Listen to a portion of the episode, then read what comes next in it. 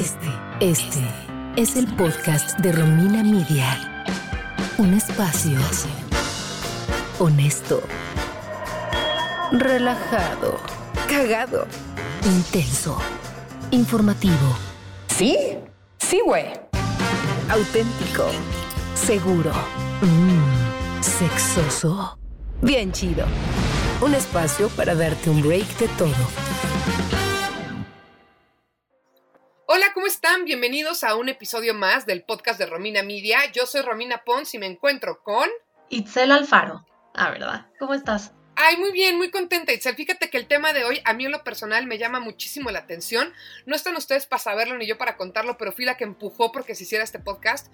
Porque, no sé, me parece un tema, además de muy vigente, algo que todos tenemos que tener en cuenta para funcionar mejor. Estabas muy emocionada por este episodio, ¿no? Muy, sigo, ¿eh? Sigo, estoy así en mi pequeña fiesta interior. ¿Quieres tú eh, introducir el tema? Sí, vamos a darles la sorpresa de qué vamos a platicar hoy. Me parece perfecto. Vamos a platicar sobre el sueño, pero el sueño y la pandemia y el COVID, todo empezó a partir de un artículo que leí del New York Times que estaba diciendo que el coronavirus nos estaba dando en la madre con nuestros sueños. Y algunos psicólogos estaban ya haciendo estudios de qué estaba pasando con los hábitos del sueño en las personas ahorita en la pandemia. Y además también porque pues lo estoy viviendo personalmente, Itzel, no sé tú, pero mis, mis hábitos de sueño de enero para acá son otros. Totalmente.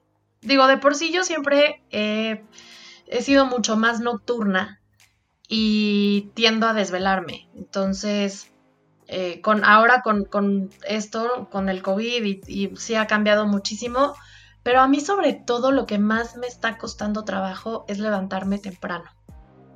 No sé tú. También ya somos dos. Además, tú tienes hijos. Eso, eso, ¿cómo es eso? Porque con los niños, según yo, tienes que ser bastante disciplinada en las horas de sueño, porque si no, este, te- se puede convertir en, en una, en una película de terror. Según en mi yo, casa lo no que sé. hacemos. Sí, no, es que sí. En mi casa lo que hacemos es partir. O sea, yo soy nocturna, yo trabajo más en la noche y entonces yo no, yo no me despierto temprano. Mi esposo se despierta temprano y es el que se echa como la primera hora y media de los niños para que yo me pueda despertar como a las 8. Pero es lo que tú, o sea, 8 de la mañana. Antes me despertaba más temprano, ¿sabes? Me paro a las 8 y me paro cansada, desganada, pero no sea a la 1 de la mañana porque estoy con el ojo pelón como búho, con la energía de hacer mil cosas. ¿Será verdad o mito eso que dicen que hay personas que son más diurnas que nocturnas? O sea, que realmente sí ha- habemos personas que funcionamos mejor de noche o no.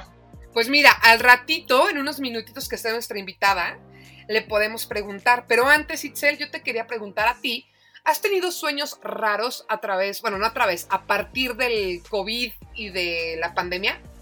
Ah, claro. Yo, porque si me ibas a preguntar que si he tenido sueños raros en mi vida, vaya que he tenido bastantes. O sea, desde chiquita sí sueño. su- Mis sueños son un poco loquillos, ¿no? Pero, este, últimamente, de hecho, un, hace poco estaba yo con, con, pues, con una terapeuta y le decía que desde que empezó todo esto de, de la cuarentena y el COVID, sueño muchísimo con sicarios.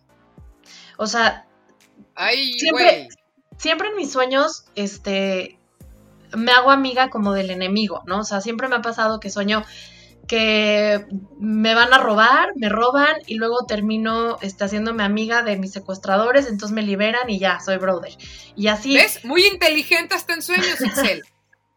pero últimamente se han estado medio tétricos y sí he tenido sueños bastante heavy, así de que un día soñé que iba a una fiesta con una amiga y, y estaba también este, mi novio y de repente nos decían como se tienen que salir, se tienen que salir porque este, mataron a, o sea, como a la mitad de la fiesta y han habido desaparecidos y, o sea, bastante feo de que descuartiza, feo, o sea, feo, feo, sueños feos. No, Pero no o sea, sé yo iba a decir que los míos están feos, pero después de los tuyos yo sueño con algodones de azúcar, no ¿por manches. qué? ¿Tú qué sueñas? Mis sueños eh, recurrentes en COVID y en pandemia son de angustia. O sea, es el sentimiento de angustia. Es como el típico sueño que ya yo mucho sin soñar, de estar encuerada en un lugar público. O por ejemplo, yo que además trabajé mucho en conciertos y en, eventos masivos, sueño que estoy en un evento masivo con mucha gente brincando, sudando y nadie trae cubrebocas ni yo. Y como que digo, ¿por qué todos? Pero yo estoy pasándomela bien. Y como que entra una parte, una voz en mi cabeza que me dice, ¿por qué estás aquí? ¿Y por qué estás pasándola bien si no traes cubrebocas? Y, otro, sí, eso está horrible. No, me encanta porque es un, vive latino, me explico, un Corona Capital. Y otro que he tenido que separar, es el más cercano a los tuyos, pero jamás tan gore. Y, además, ni me voy a meter mucho al tema porque con México, como está que, que duro, es que desapareció una amiga. ¿no? Y era como salir a buscarla o no porque hay COVID. Es decir, en mis sueños estoy muy consciente de que estamos en una pandemia. es como quiero salir a buscarla por cada esquina, pero hay COVID, tengo que salir, no salgo, ¿qué hago? Es que ese sueño está bellísimo, o sea, que está como, justo creo que describe perfecto la situación en la que nos encontramos, que es como que estás en un espacio de diversión, pero está esta otra parte que dice, no, no, no, no, todavía no te puedes divertir. O sea, y la diversión además ya es eh, muy distinta a como, la, como nos divertíamos antes. Entonces, sí, completamente. Y el chip ya cambió. Claro, y sí creo que los sueños, bueno, a ver, yo eh, no, ustedes no están para saberlo, ¿verdad? Porque no me conocen, pero yo estudié psicología.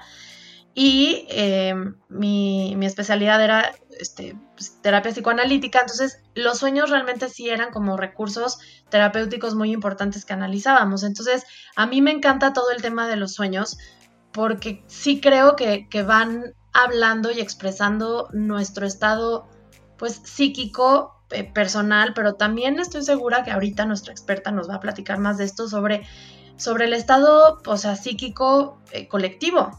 Sí, sí, tienes toda la razón. Pues mira, sin más preámbulo, vámonos con la invitada y ahorita regresamos aquí en el podcast de Romina Miria. Síguenos en Twitter, Facebook e Instagram como Romina Miria. Suscríbete a nuestro newsletter en rominamedia.com. A continuación, el diálogo, la tertulia, el coloquio. ¿Qué es eso? Pues platicar. Ah, ya. Tú hablas, yo escucho.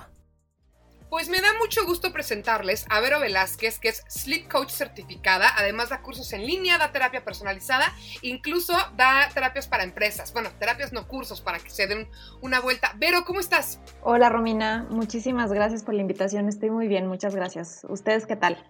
Muy curiosas.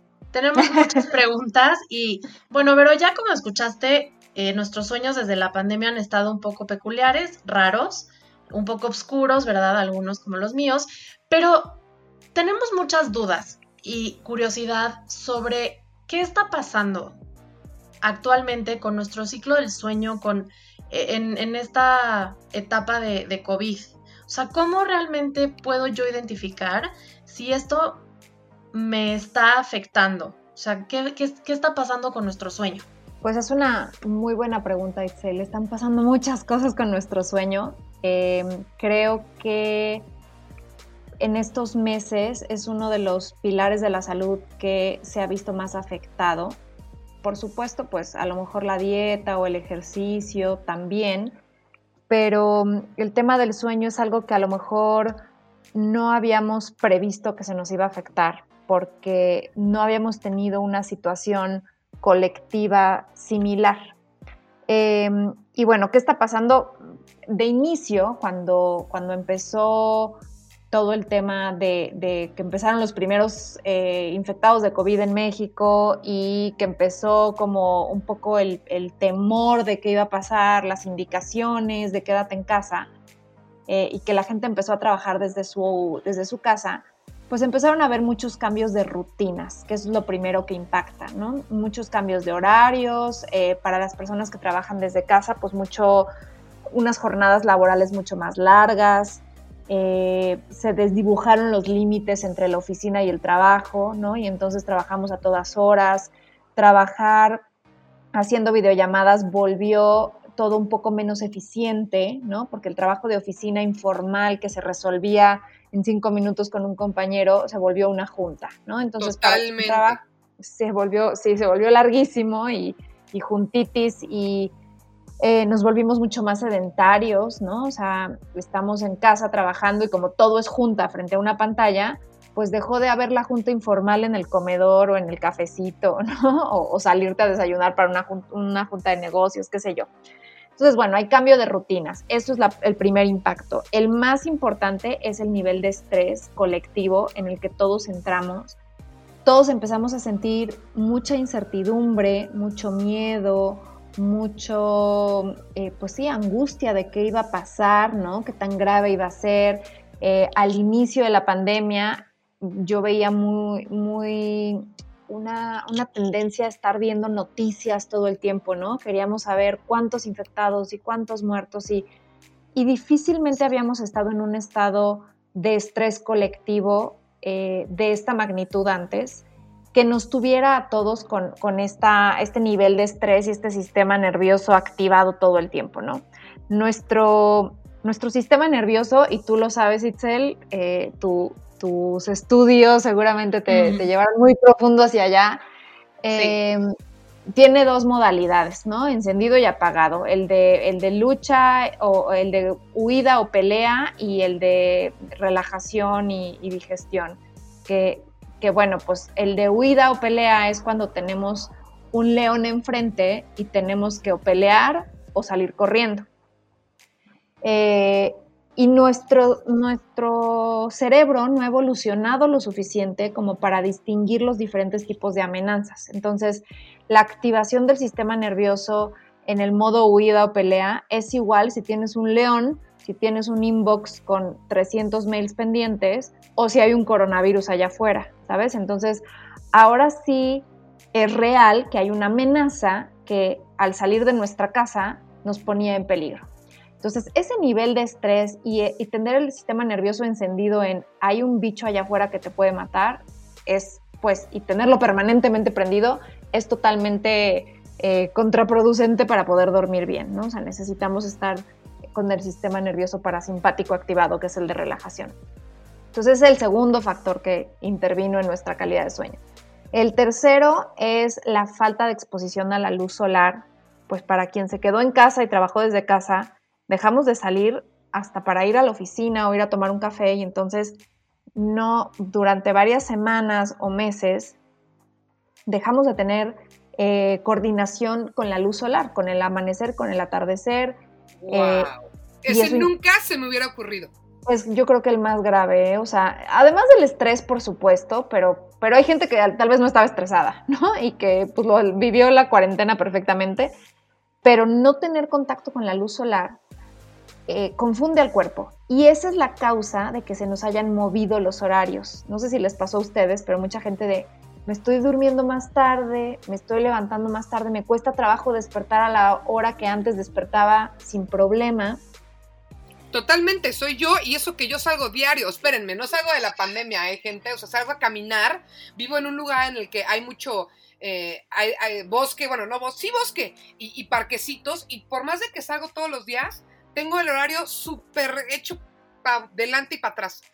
No, yo igual. También. sí, pero ahora me... O sea, nosotras mínimo tenemos unos rayitos de sol, pero alguien que esté en esta pandemia en Oslo... Ah, claro, sí, sí, sí. O sea, no, no, para que, nada más para que vean que siempre uno puede estar peor. Entonces, no estamos tan mal, digo, ¿dónde prefieren pasar la pandemia?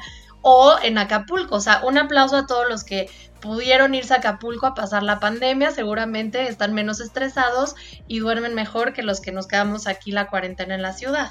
Pero bueno. seguro que sí. Sí, no, y, bueno, eh, además del sol, o sea, nuestro ciclo circadiano, que es nuestro reloj interno, está guiado por la señal de, de, luz y obscuridad por el amanecer y el atardecer, ¿no? Entonces, si no estamos en contacto con esa señal, y encima vivimos enfrente de una pantalla los últimos meses durante 8 o 10 horas al día, apagamos la computadora y seguimos en el celular y la televisión y el iPad, o sea, demasiada exposición a la luz artificial.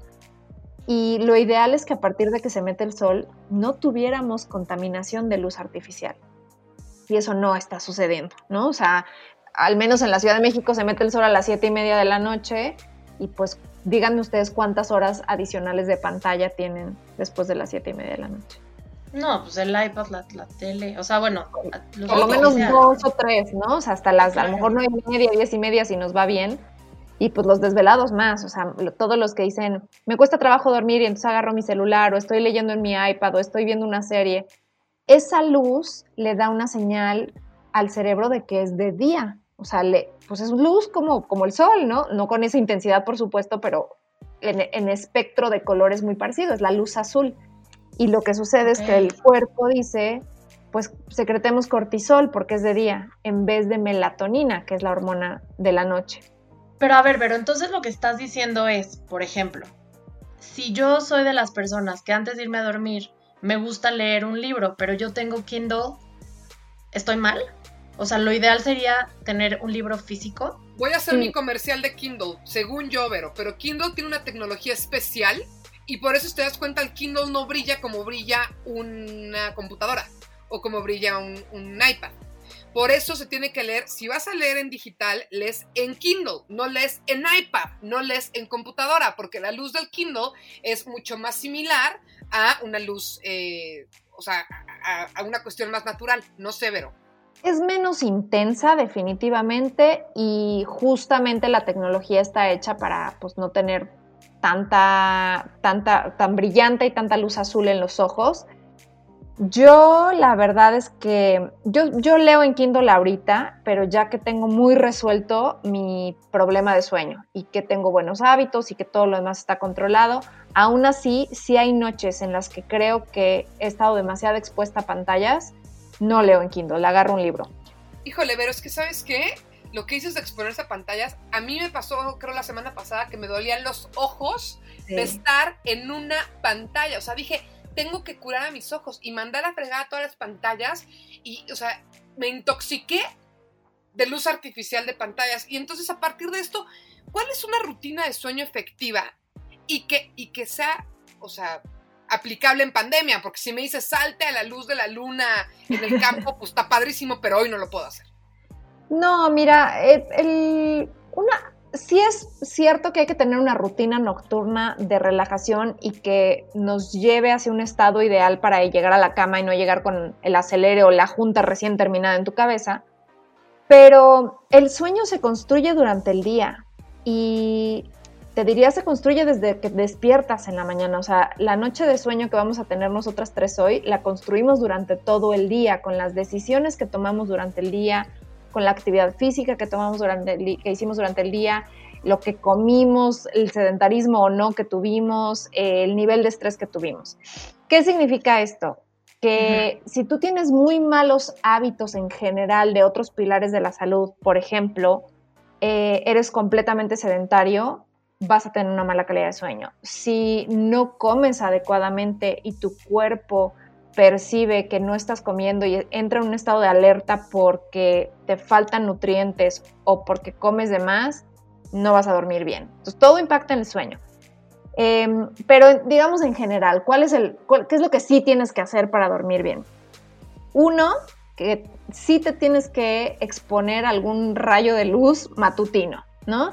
Si no es saliendo a la calle abriendo cortinas, o sea, no puedes vivir en una cueva y que no te entre el sol, porque entonces lo que pasa que tu cuerpo no sabe qué hora es y la secreción de hormonas nocturnas va a ser mucho más tarde. Eso les pasa mucho a las personas como más eh, nocturnas o desveladas, que, les dé el sol hasta como la una de la tarde y entonces pues el cuerpo esa hora empieza a darle vuelta al reloj, ¿no? O sea, por eso yo te voy a, te, perdón, te voy a interrumpir, pero esto es una duda. Entonces, a veces los días que duermes tipo hasta las dos de la tarde, que me ha pasado, y en la noche ya no tienes sueño, ¿Es por eso? Es por eso. ¿Eso puede ser una razón? Totalmente. O sea, de entrada no se recomienda tener horarios muy cambiantes, pero bueno, pues la vida pasa y tienes un evento o lo que sea y te desvelaste y dormiste de las 5 de la mañana a las 2 de la tarde, ¿no? Eso lo que hace es que pues modifica tu reloj interno. El reloj es muy exacto y el reloj debería de tener como mucha sincronía con la naturaleza, con el amanecer y con el atardecer. Es el, mismo reloj interno, el ciclo circadiano, es quien te da las señales de hambre. cuando tú tienes unos horarios de comida fijos, generalmente 15 minutos antes de tu hora de comer ya tienes hambre, porque tu reloj dice ya es hora, ¿no? Totalmente. Lo O sea, yo mismo como debería soy mamá y que tengo horarios muy fijos, me he dado cuenta de eso. Y siento que me siento mejor desde que tengo estructura. O sea, como, ahora sí, como niña chiquita, mi, mi cuerpo funciona muy bien a tener horarios marcados. Y Exacto. como mejor, engordo menos. Exacto.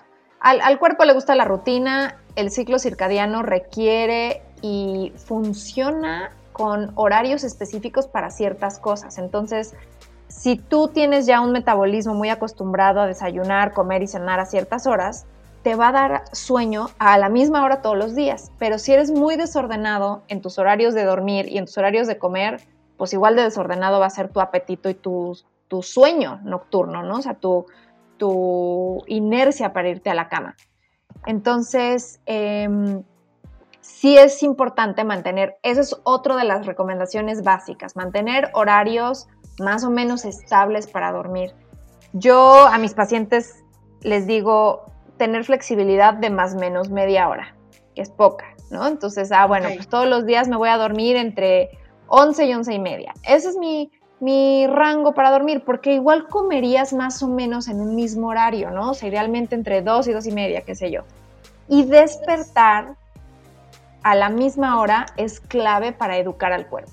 Pues yo lo- entonces al mío lo estoy educando muy mal, porque yo me estoy despertando muy tarde. Bueno, Sí. lo moviendo cada media hora. ¿A qué hora te despiertas normalmente? Híjole, me da un poco de pena decirlo, pero... pero, pues no, como a las...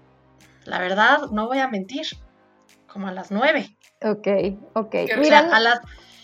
Hemos, o sea, soy la clásica que pongo el despertador de que expectativas, así, grandes Ajá. expectativas de mi ser, 7.30 am. Y luego pongo por si, no, 7.45 y luego 8 y así hasta que ya acabo despertándome a las 9 de la mañana. Y luego además es como, ¡ay! Cinco minutitos y luego esos cinco minutitos se convierten en 20 y entonces Claro. se me hace tarde y así ha, así ha estado mi vida estos pues, en este aislamiento ¿y a qué hora te duermes? Mm, a las 11 de la noche Ok. Mira, Ujú. si, si realmente te vas a la cama a las 11 y pon tú que te quedas dormida a 11 y media, a más tardar, debería de ser suficiente eh, despertarte a las 7 y media, o sea, son pues 8 horas completitas, ¿no? Aquí voy a interrumpir, porque es una muy buena pregunta. ¿Sí es cierto que tenemos que dormir todos ocho horas o puede haber variaciones de cada cuerpo, cada persona? Eh, a ver, no son 8 horas estrictas para todo el mundo, depende de el nivel de actividad física que tengas, de actividad física no solo de ejercicio, sino literalmente lo que hagas durante el día. Romina, tú eres mamá y seguro estás a full con niños chiquitos cuidando, corriendo, es un trabajal, ¿no? Versus alguien que no tenga hijos y que no haga ejercicio, por ejemplo, ¿no?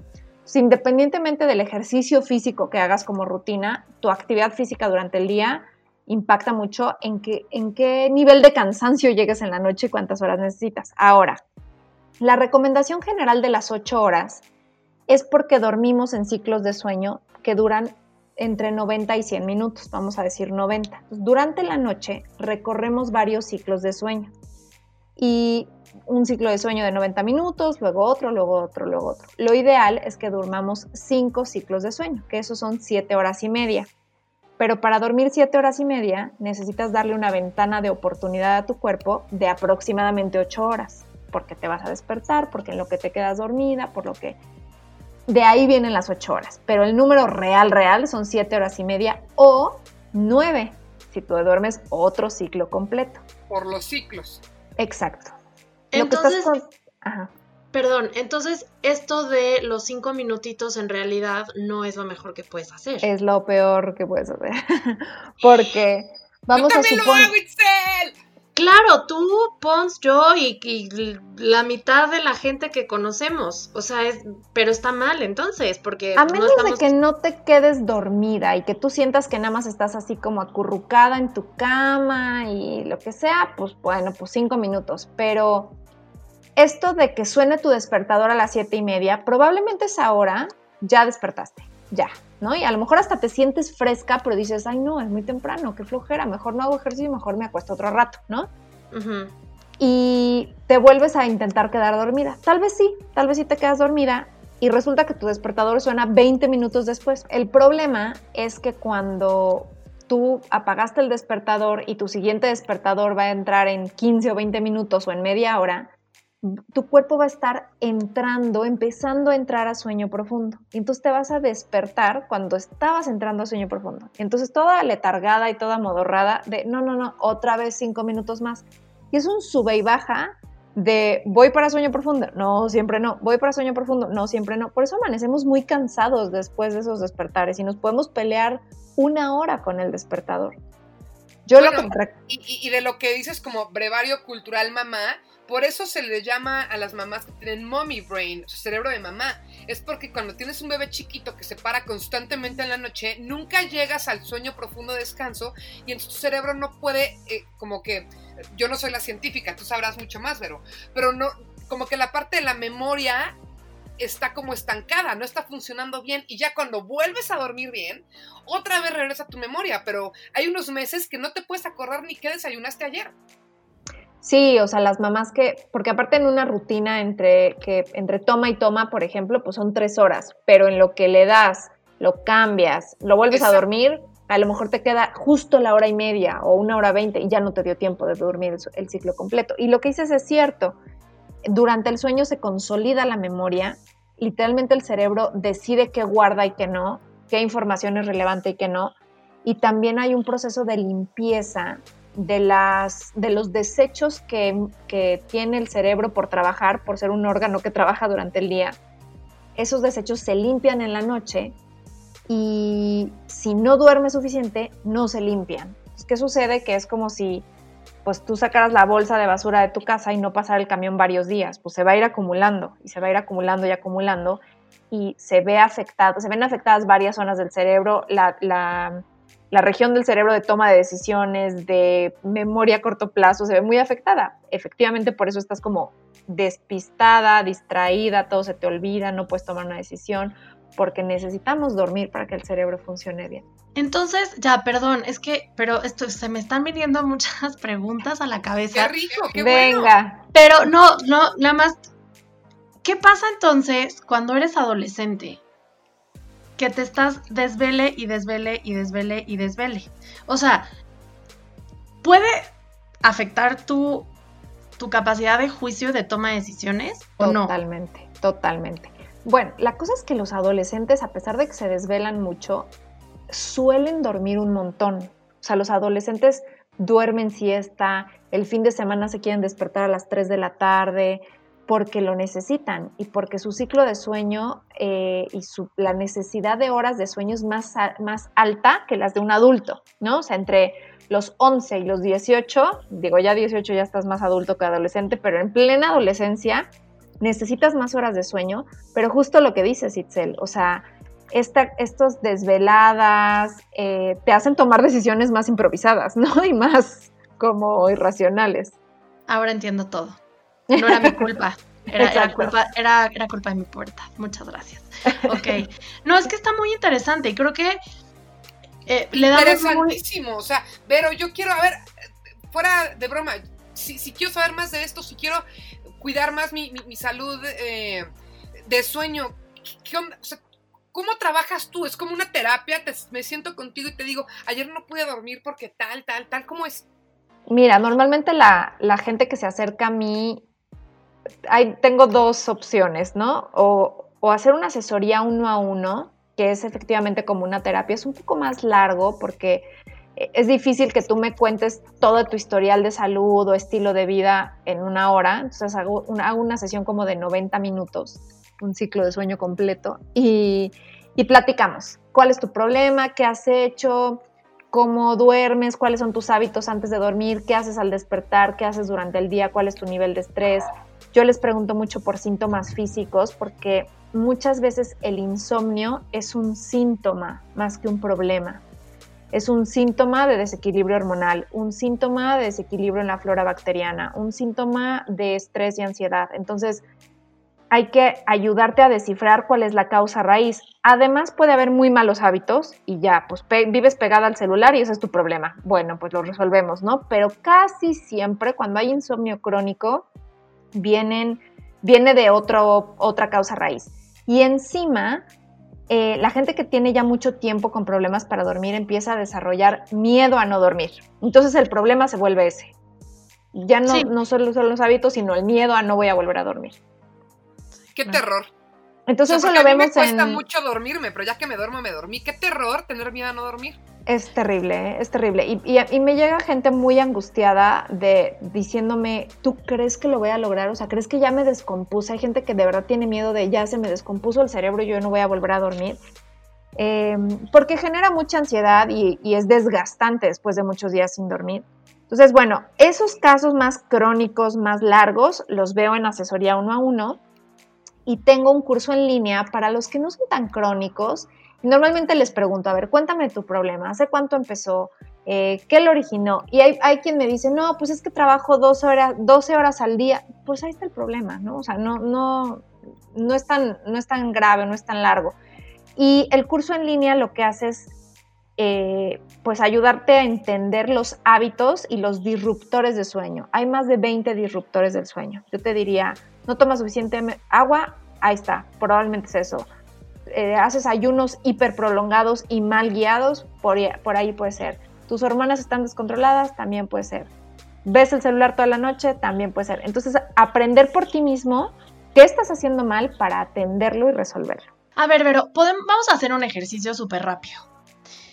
Descríbenos tú, así, cómo construyes durante el día tu sueño.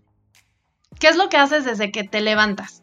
La respuesta concreta sería acumular cansancio real y no esconder tu cansancio.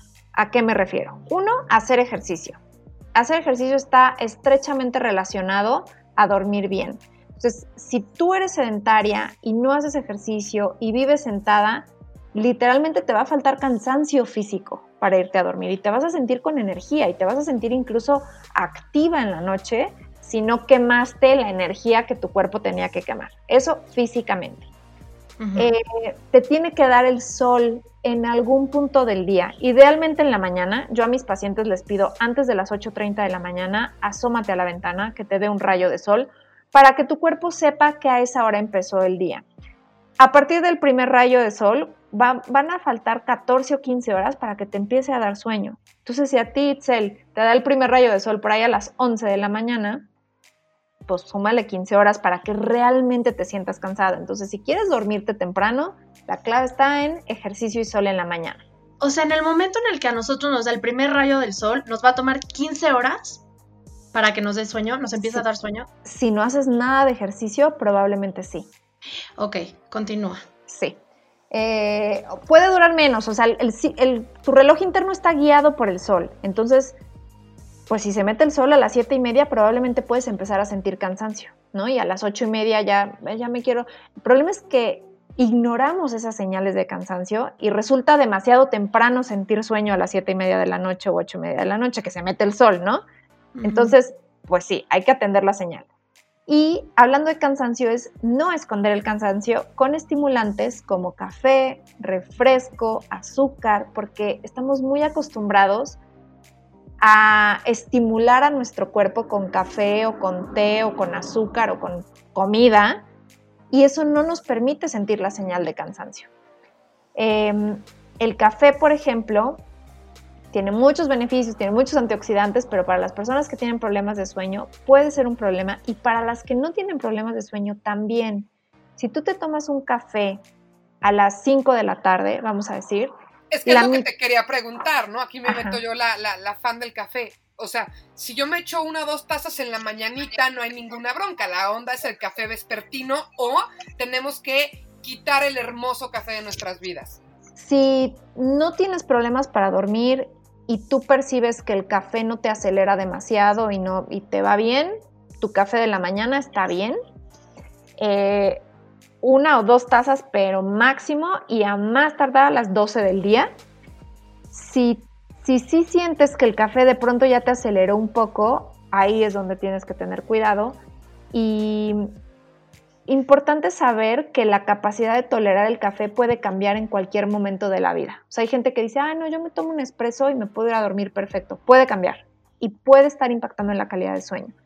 El problema con el café es que nuestro cuerpo tiene una sustancia que se llama adenosina. La adenosina es la sustancia del cansancio. Literalmente le dice al cuerpo, estás cansada del 0 al 10, 10, ¿no?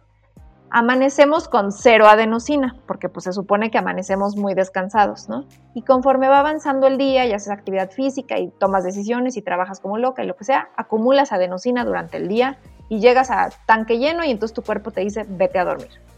El problema es que la cafeína y la adenosina se parecen molecularmente y entonces eh, los receptores de adenosina, digamos el tanquecito de adenosina, en lugar de llenarse de adenosina se llena de cafeína y no percibimos cansancio. Entonces, estamos escondiendo la señal de cansancio para nuestro cuerpo. Por eso el café a veces nos acelera y nos tiene con energía muy entrecomillada. No es energía, es esconder el cansancio. Eh, y entonces llegar a la noche sin cansancio, pues el cuerpo no va a hacer lo que tiene que hacer. Nuestro cuerpo necesita señales, cansancio, sueño para llevarte a la cama. Si no la siente, pues va a emitir otras sustancias porque estás despierta.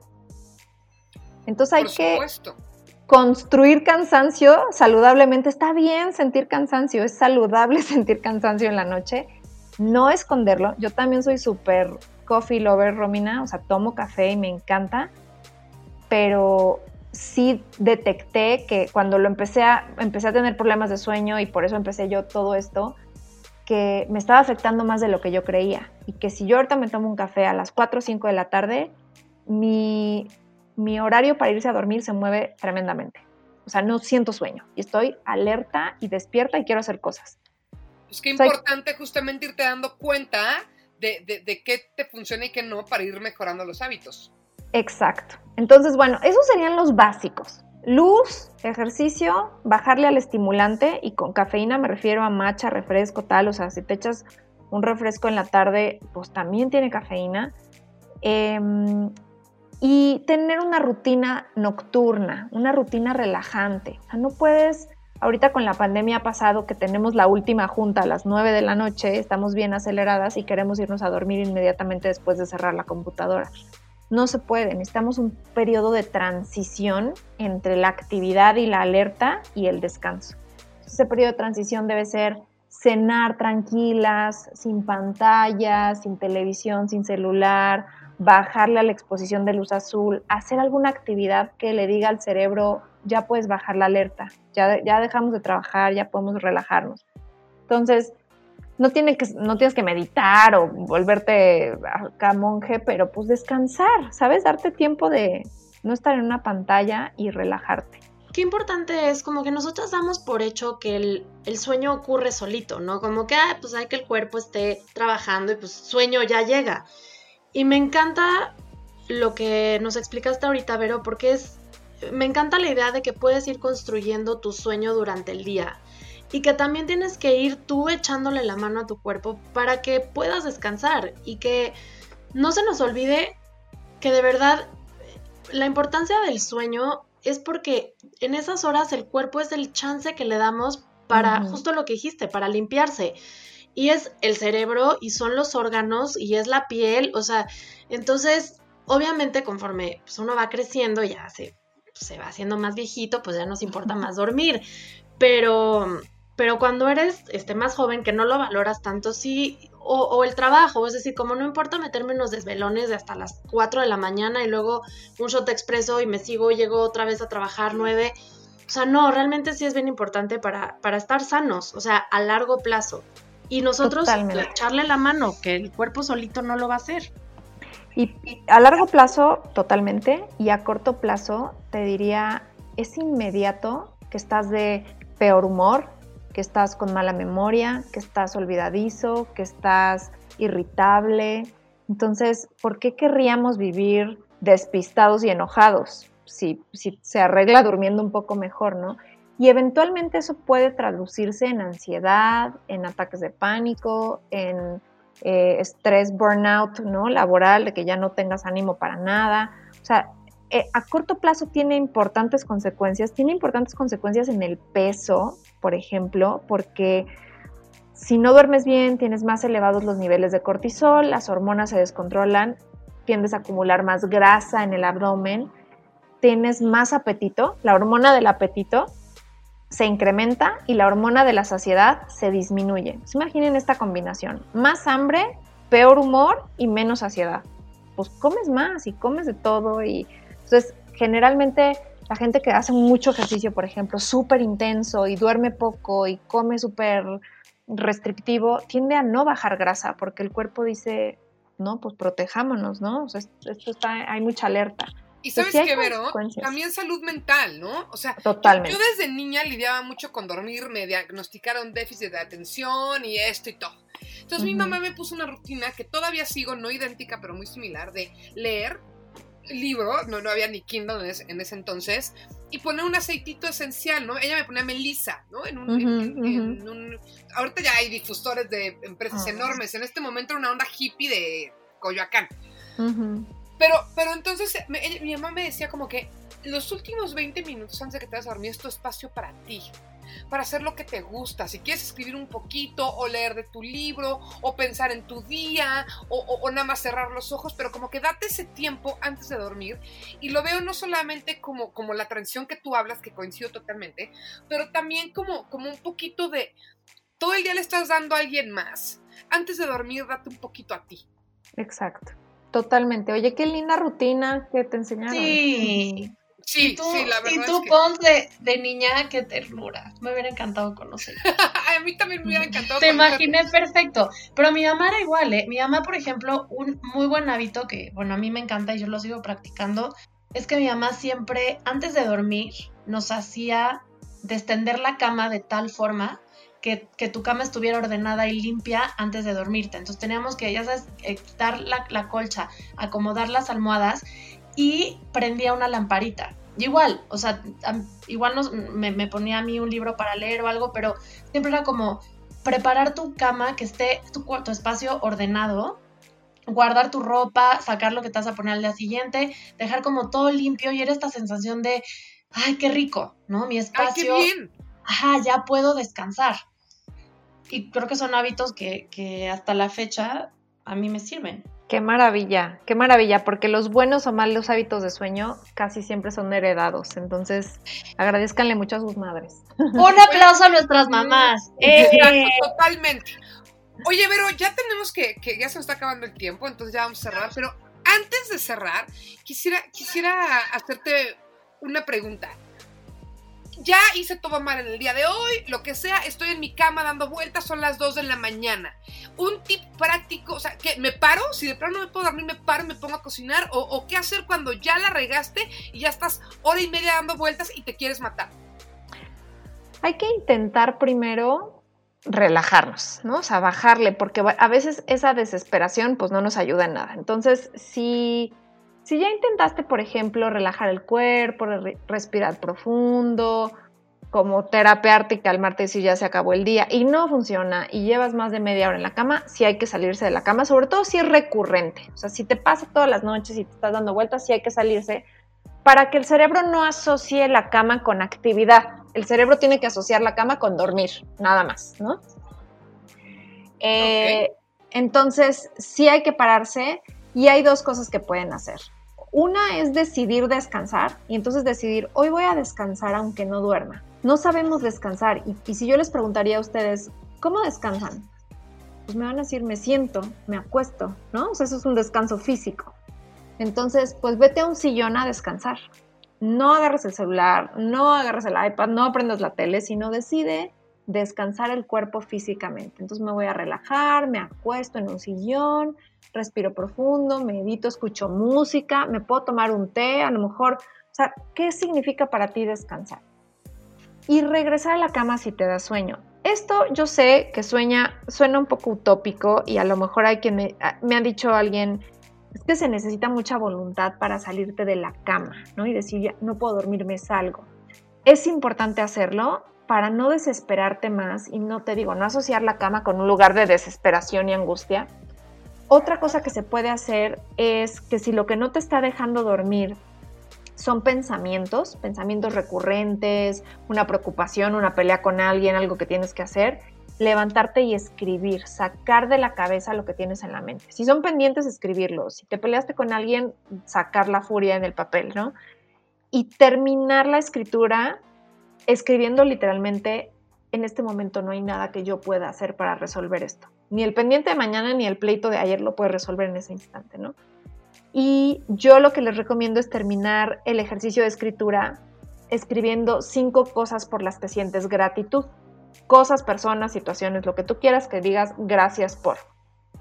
La gratitud hace que el cerebro secrete serotonina. La serotonina es un neurotransmisor calmante que además es precursor de la melatonina. Entonces, si te calmas y le bajas al estrés con la gratitud, va a ser mucho más fácil que regreses a la cama a dormir. Esas son las dos recomendaciones que yo doy cuando ya diste 20 vueltas.